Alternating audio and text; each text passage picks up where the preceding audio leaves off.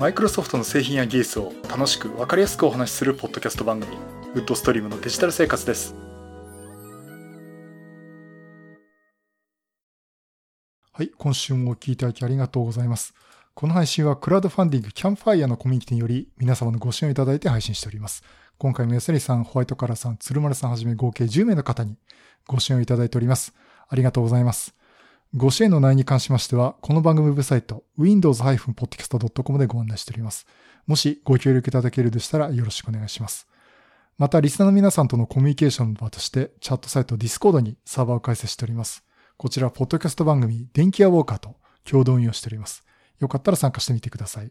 Discord サーバーの URL は番組ウェブサイトにリンク貼ってあります。はい、ということで、えっ、ー、と、今回はですね、クラブハウスじゃなくて、えー、 Discord のですね、な、ななんて機能だっけな。この前コーヒーさんが使ったやつ。ステージチャンネルですか。えー、というのをやっています。で、会場は突然私今始めたんで、えー、誰も来ていないという、まあほとんどあの、星ヒューマンのクリスマスパーティー状態なんですが、まあちょっとそれいいとしてですね。まあちょっとお試しなんで、まあこんなんできるかなということをちょっとやってみようと思っております。さて、えー、っとですね、最近あのネタが結構厳しくなってるというかですね、あの Windows 10のあの2111ね、まあ出るでしょうっていう話と、まあ前回もあのリリースプレビューの方にも出始めてるって話をしてたんですけど、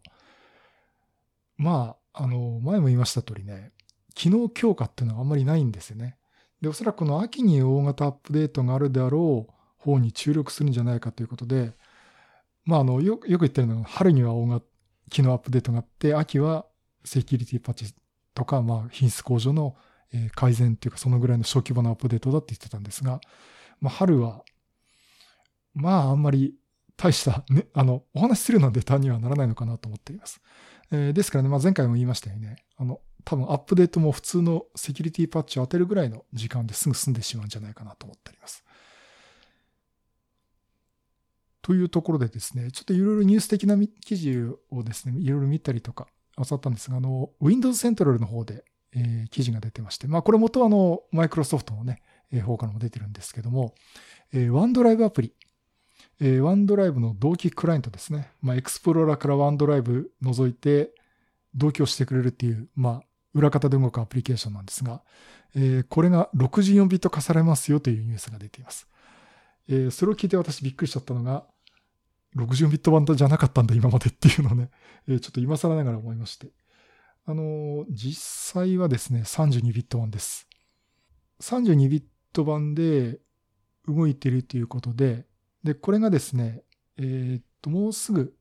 60ビット版ということで、テスト版としてリリースされますよというお話になってます。まあ、実際はテスト版でリリースなんで自分からインストールしに行かなきゃいけないんですけども、えまあ、パブリックプレビューで使用できるようになったということで、これはあの誰でもインストールができるという状況になっています。というところでちょっとこの後の話につながっていくんですけどね。あの、これ60ビット版になったってことで、あのより大きなファイル、もう大きいサイズのファイルの同期とか、あとはもうより多いファイルですね、えー、の同期のまあパフォーマンスが上がるということで、まあ実際そのエクスプローラー側のね、ワンドライブの方で設定して、例えば常時保存するだとか、ダウンロードするっていう、まあダウンロードか、これから使いますってよっていうと、えー、まあダウンロードされてなければダウンロードするっていうことになりますし、なんかファイルの更新があったり、追加があったら、ワンドライブ側にアップすると、アップロードするということになるんですけども、まあそういうのもね、まあ大容量でね、かつこの多くのファイルっていうのも、その同期っていうのもね、結構パフォーマンスが上がるんじゃないかなということを期待しています。と言ってもね、まあ期待していますじゃなくて実際試してみたいですっていうところでね、私の方でもね、実際これを60ビットもちょっと入れて試してみようかなと思いました。まあその前にその、あくまでもテスト版ということでパブリックプレビューにはなっていますんで、インストールがすでにね、可能となっております。で、あの、実際ですね、32ビットアプリケーションよりも多くのメモリーアクセスができるっていうことで、これ、どこの単位ってるのかな ?3 最大1840万ペタバイトっていうふうに書いてありますんだけどね。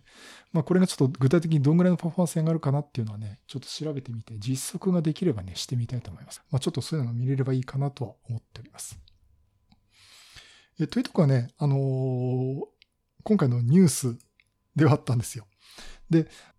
こういうのが出て、あとじゃあ他に何かお話をしようかなというところで、まあその前に、じゃあこの60ビット版のね、ワンドライブ同期クライアントっていうのを実際入れてみましょうかと思ったわけなんですね。で、えっ、ー、と、今やってみました。で、結論から言うと、えー、おそらくこの収録を終わって、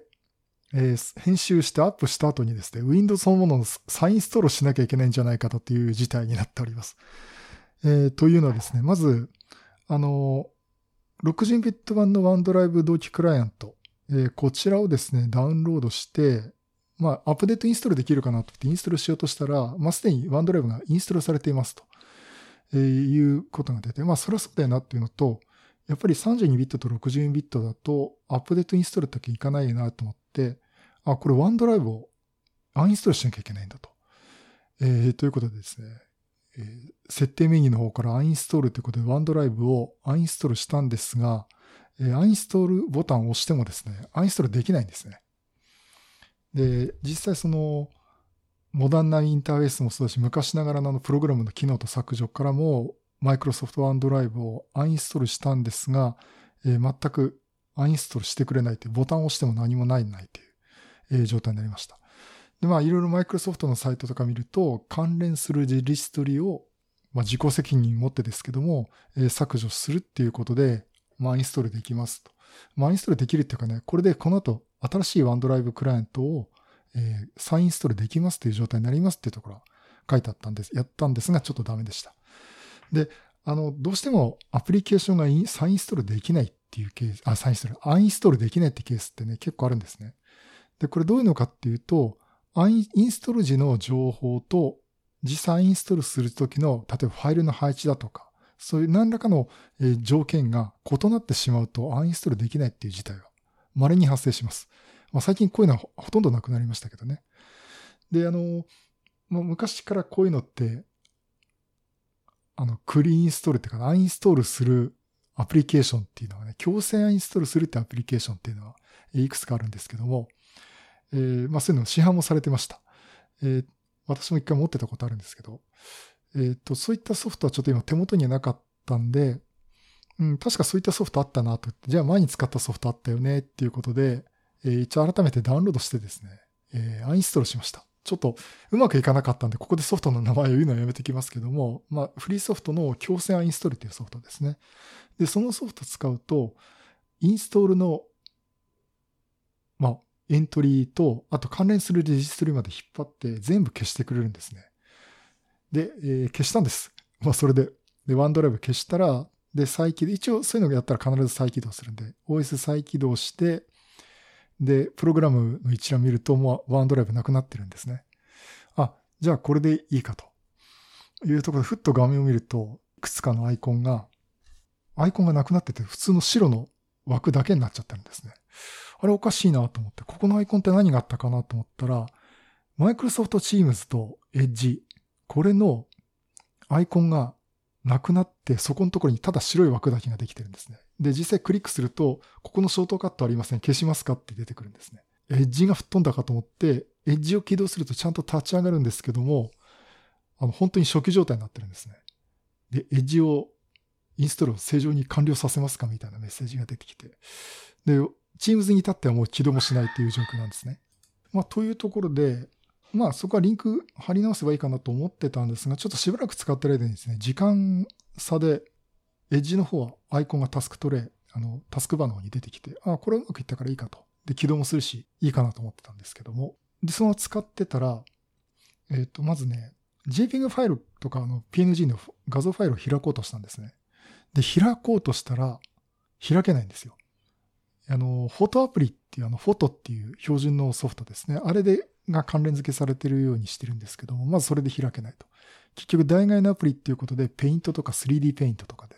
あ、ペイント 3D か。あれもなくなっちゃう。そちらの方で開こうとして開けるようになって、逆に今まで使ってたフォトっていうアプリが一切開かなくなりました。あの、起動はするんですけども、画面が真っ黒なままで何もできないっていう、関連付けもさせられないっていう状況になってまして。じゃあ、まあ、フォトはしょうがないしって、これレジストリ、実際コマンドライン使ったパワーシェルでね、アンインストールできるんで、アンインストールしたんですが、えっと、じゃあこれ、マイクロソフトストアから再ダウンロードすればいいやと思ったら、ストアが起動しないんですね。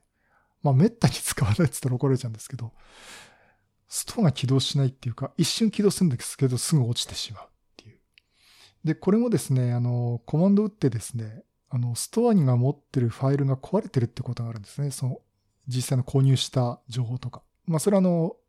アカウントに紐付けられてるんで消えることはないんですけども、一応パソコンの中にある情報っていうのは消してる、消してみるっていう方法があって、それで一回消して再起動かけたんですが、それでもストアそのものが立ち上がらないっていう状況になりました。というところでですね、非常にあの危ない状況になってます。まあ、JPEG ファイルが開けないっていうのは、まあ、どっかからあのビュアのソフトを持ってくればいいし、まあ、ストアもほとんど今使ってないからいいかなっていうのはあるんですけども、非常に不安定な状態になってるし、こう見てるとね、NVIDIA のコントロールパネルがインストールされてませんっていうメッセージがポップアップで出てきましたね。通知で、トーストで。というところで、ちょっとやっぱりね、ああいうレジストリを変にいじったりとかという、あの、強制インストールソフトね、あれにはちょっとやっぱ使っちゃいけないなと。えー、まあ、あの、仕事で使ってる環境ではないんで、まあね、趣味の環境なんでね。で、データはちゃんとあの、ワンドライブなり、シノロジーのナスなりですね、あの、保存してあるんで、失うことないんですが、まあ、システムは不安定にしてしまったというところでね。まあ、それ以外のところはね、あの、 DaVinci Resolve も動くし、こうやって Audacity も動いて、今編集もできるという状態になってますんで、使うことはできるんですが、ちょっとこのまま使い続けたくないなっていう、え、ところで、えー、この後アンインストールして、アンインストールじゃない、クリーンストールしようかなと思っております。えー、ということでね、話のメインが ワンドライブの60ビット化の話じゃなくて、あの、システムを不安定にさせてしまった話になってきてしまったんですけども、まあそういったところで、あの、皆さんやっぱり危険なソフトは使わないようにというのを私が身をもって やってみました。まあ昔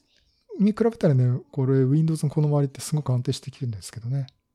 うん。まあ何よりもその、もともとは32ビット版のワンドライブから60ビット版にうまくアップデートできなかったというところがあるんで、もっと、そもそもやろうとしたことができなかったなっていうところになります。で、ちなみにあの、ワンドライブなんですが、勝手にですね、立ち上がってますね。アンインストールしたはずの32ビット版が。えー、ダウンロードされたかもしれないんですが、え、これ今動機を取ってる状態ですね。うん。もう正常に動いてます。逆に、これは。そういったとこちょっと皮肉な状況になってるんですけども、えー、というとこでね、再インストールしようかなと思ってます。で、やっぱりあの、基本的にね、データとかは、まあ今言いましたよ、ワンドライブにも上げてるし、シノロジーの NAS にもほとんど入れてるんで、あの、ローカルのディスクが吹っ飛んでもですね、私、板ももかゆくないんですけども、やっぱり気になるのはソフトの再設定っていうのをね、結構しなきゃいけないっていうところがめんどくさいなというところで、えー、こんな時のためにですね、ワンノートにですね、え、メモを取ってるんですけど、まあ、結構めんどくさいですね。うん。例えば今どんなのがあるかっていうと、あの、ライトルームのあの写真編集のソフトですね、ライトルーム。これのですね、あの、カタログファイルっていう一番アクセス多いファイルっていうのだけをですね、C ドライブに置いてるんですよ。で、他のデータ本体はもう NAS 上に置いてあって、キャッシュも取れるんで、使った時は割と高速にアクセスできるんだけど、どうもカタログファイルってだけはね、あの、頻繁にアクセスするんで、ここは速いデバイスに置いとかないとパフォーマンスが落ちますんで。っていうか、ハードディスクなんかに置いた日には、もう目も当たらないくらいの遅さになっちゃうんで、まあ、SSD 使ってる慣れからするとですけどね。というとこで、まずライトルームのバックアップ取ってるのをカタログ戻すとか、あとは、あの、システムに結びついてるデータ、例えばあの、 Steam のゲーム、 Steam のゲームとかですね、エースコンバットだとかですね、 Project CARS とか、 Doom とかいろいろ入れてるんですけども、それはあの、 D ドライブって別のドライブに入れているんですけども、実際は C ドライブ配下の管理領域から見てるんで、ちょっとそこのところも再インストールしなしななきゃいけないなとか。あとはあの、アプリケーションの設定ですね。今これ音声編集してる Audacity っていう音声編集ソフトなんですけど、これもあの、効率上げるためにキーバインドを変えたりとか、いろんな設定を変えてるんですね。で、その再インストールした後にこのバインドとかの設定を復元させなきゃいけない。で、 DaVinci Resolve もそうです。あの、ダヴィンチリゾ、DaVinci Resolve も、あの、やっぱり編集効率上げるためにですね、キーボードショートカットいろいろカスタマイズしてます。あの、ドリキンさんの方法にちょっと習ってですね、ちょっと私なりにこう書き換えたやつを用意してやってますんで、それもですね、ちょっと漏らさずバックアップを取ってるんで、再設定して、あ、いや、再インストールした後に再設定しなきゃいけないというところがいろいろあります。あとはあれかな、ワンドライブの動機ですね。結局いろんなところでワンドライブ引っかかってるんですけど、普通にインストールするとワンドライブの C、あ、ワンドライブ、C ドライブのユーザー配下の自分のアカウントの下にドキュメントだとかね、ピクチャーとか入るんですが、その中にワンドライブの同期フォルダができるんですけど、えっ、ー、と、そっちの方も、えっ、ー、と、これをデイドライブ側に置いてるんで、再インストールした後にですね、ちょっとそこの設定をこう変えていかなきゃいけないなっていうのがありまして。まあそんなのをね、あの復元用の手順書っていうのを用意してるんで、それに習ってやろうかなと思ってるんですけど、まあ我ながら見るといろいろやってるんで、めんどくせえなっていう 状況になってます。まあそんなところでね、あのー、まあやむをず再インストールっていうことをこの後やろうと思ってます。うん、ただ、やっぱりこういったことって今までほとんどなかった、あんまりね、最近なかったですね。今のインストールもだいぶ前、もう1年、2年ぐらい再インストールなんてしてない。あ、じゃない。だから2年前かに、あの、こうパソコンを新調した時ですね。今 Core i5 の 9400F っていうのに、新調した時以来ずっと OS 最新 Windows 10を入れてからアップデートし続けて、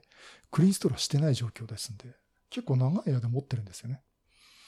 あの、Windows 95の時はね、半年に一回再インストールしないと、すごい不安定だったっていうのがあったんですけど。まあそういったところでだいぶ間を空けてしまったというところもあるんで、えー、データもぐちゃぐちゃいじってしまったというところで、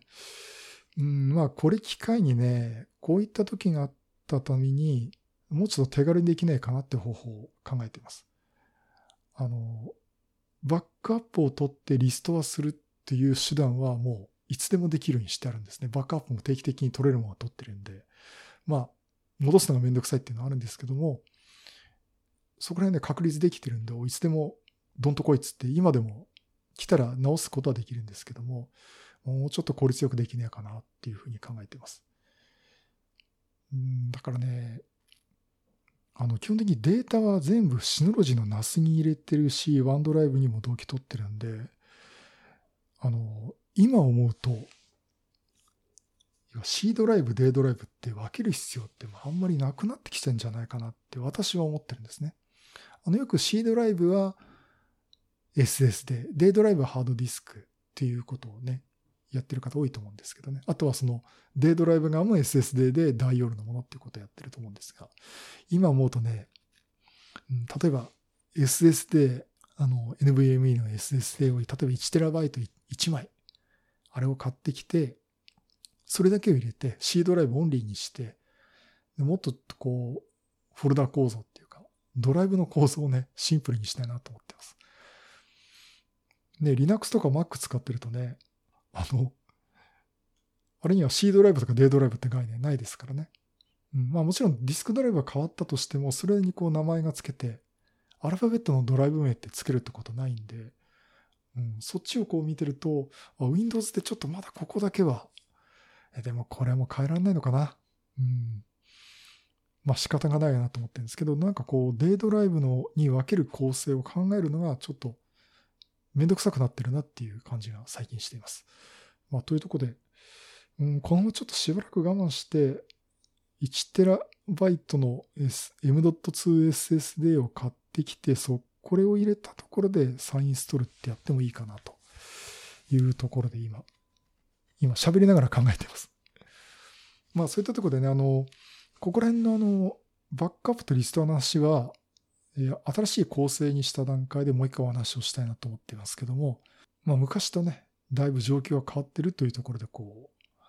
う、改めてこう、ネタにしてお話できるのかなと今思っております。はい、えー、すいません。そういうことでちょっとなかなか取り留めもないお話をしてしまったんですけども、えー、今回ですね、ワンドライブの32ビット版が64ビット版に変わるよっていうお話と、それのパブリックプレビュー版を入れるとしたら、Windows の構成がちょっとおかしくなってしまって、再インストールする羽目になってしまったという話をさせていただきました。はい、えー、そういうことでね、あとは、まあ、エンディングという感じなんですけども、えっ、と、今、パソコンのデスク周り、ですね、机周り、えー、結構いろいろ整理してまして、えっ、ー、とね、あれ？これ前回話したかな？もう話したかどうか忘れちゃったんですけども、えー、ケーブル類が結構バラバラになってたんで、あの、ケーブルのラベルをがつくタイプのね、マーカータイっていうのかな？血栓バンドありますね。ある会社で F バンドって呼んでるんですけど、血栓バンドにラベル、旗が立ってるタイプがあるんですね。そこにこうシールとかあって、ラベルが付けられるっていう。例えばこのケーブルはパソコンに行きますよ。このケーブルはモニターに行きますよってことをラベルが貼ることができるんですけども、えっと、そういったのを買ってきてですね、えっと、今使っているケーブルに全部付けました。えっと、LAN ケーブルは、これはパソコン用、これは Mac の有線用とかね、ダヴィンチ流、あ、誰だ、あれだ、ATEM ミニ用とかね、えー、そういうラベルを貼ったり、あとは、えっ、と、これ、ATEM、ATEM ミニの方にはですね、HDMI ケーブルがたくさん刺さってるんで、これはカメラ用、これはパソコン用、これは Mac 用とかね、えー、貼り付けたってあります。あとは、電源ケーブルもそうですね。あの、コンセントに挿してるけど、これどれがどれだかってよくわかんないことがありますよね。で、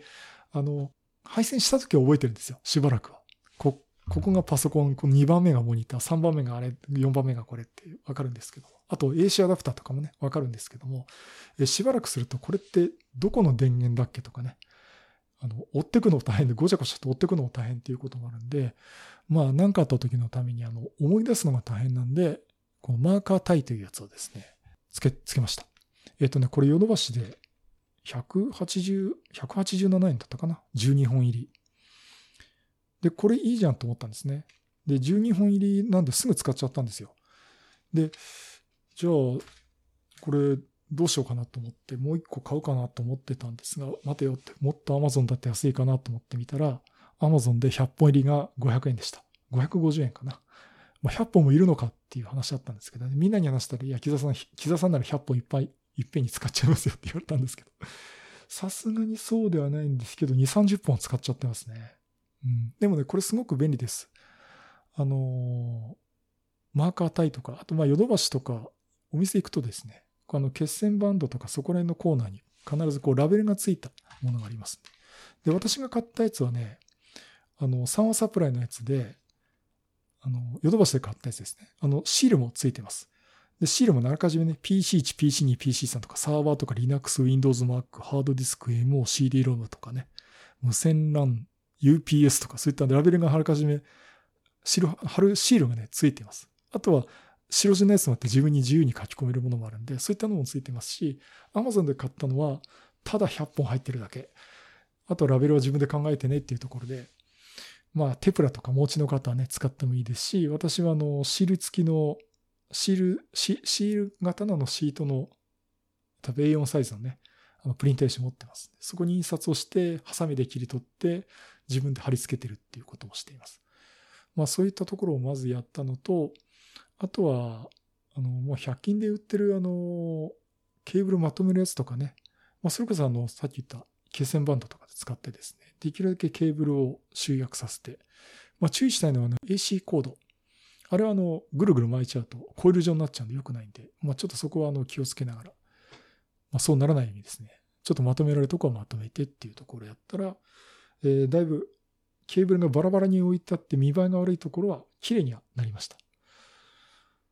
まあ、あの、そんなところで、今ね、私の机の上は見た目は綺麗になってるんで、うん、まあ、たまにはこういったね、あの、配線周りの見直しも必要かなと思ってますんで、あの、皆さんもよかったらいろいろとこう、デジタルガジェデジタルとは言いませんけど、こういったデジタルガジェットの一つとしてですね、こういったあの、整理整頓するっていうのもちょっと目目を向けてみるとね、面白いかなと思ってます。うん。それ以来ね、100均、100円ショップとかね、ヨドバシとかのこういったコーナー行くとね、なんかいいのないかなっていうのをちょっと見てみ、見てみたりしてますんで、また面白いものがあったらね、紹介したいなと思っております。はい、そういうことでまたいろんなネタをすると話したいと思います。またよろしくお願いします。